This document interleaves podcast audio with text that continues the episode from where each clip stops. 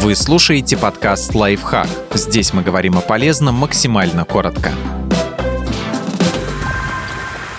Как реагировать на детские истерики? Чтобы реагировать правильно, надо разобраться в физиологии. Истерика — это сложный коктейль из гнева или разочарования с одной стороны и низкого самоконтроля с другой. Самоконтроль — функция префронтальной коры головного мозга. При рождении этот участок еще не зрелый. Он развивается годами и даже десятилетиями, поэтому умение держать себя в руках появляется не сразу. Когда малыш не получает желаемого, он чувствует гнев или разочарование. Его миндалевидное тело запускает энергичную реакцию реакцию «бей или беги». Но префронтальная кора еще не готова противостоять этому. В среднем малыши начинают управлять эмоциями примерно к трем годам, а к шести значительно улучшают этот навык. Чтобы помочь ребенку ускорить этот процесс, реагируйте на истерики так.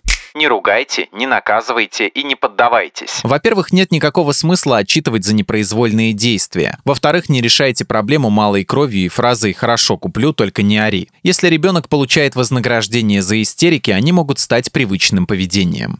Сохраняйте спокойствие. Чем спокойнее и увереннее ведет себя родитель, тем быстрее успокаивается малыш. И напротив, если вы кричите, детская истерика затягивается. Если понимаете, что тоже сейчас сорветесь, сделайте несколько глубоких вдохов. Это поможет успокоиться. Управляйте реакциями малыша. Ребенок отчасти повторяет ваше поведение и эмоции. Покажите ему, что вы спокойны и готовы идти на контакт. Один из наиболее простых способов сделать это – присесть рядом, взять малыша за плечи и посмотреть в глаза. Можно сделать несколько глубоких вдохов. Малыш неосознанно начнет подражать вам, и такое дыхание поможет ему успокоиться. Помогайте ребенку понять произошедшее. Спросите малыша, почему он начал плакать, и помогите ему сформулировать причины своего поведения. Я разозлился, потому что очень хотел получить ту игрушку. Я кричал, потому что ты надевала на меня эту куртку, а я ее не люблю. Проговаривая эмоции, ребенок осознает их и таким образом становится на шаг ближе к самоконтролю.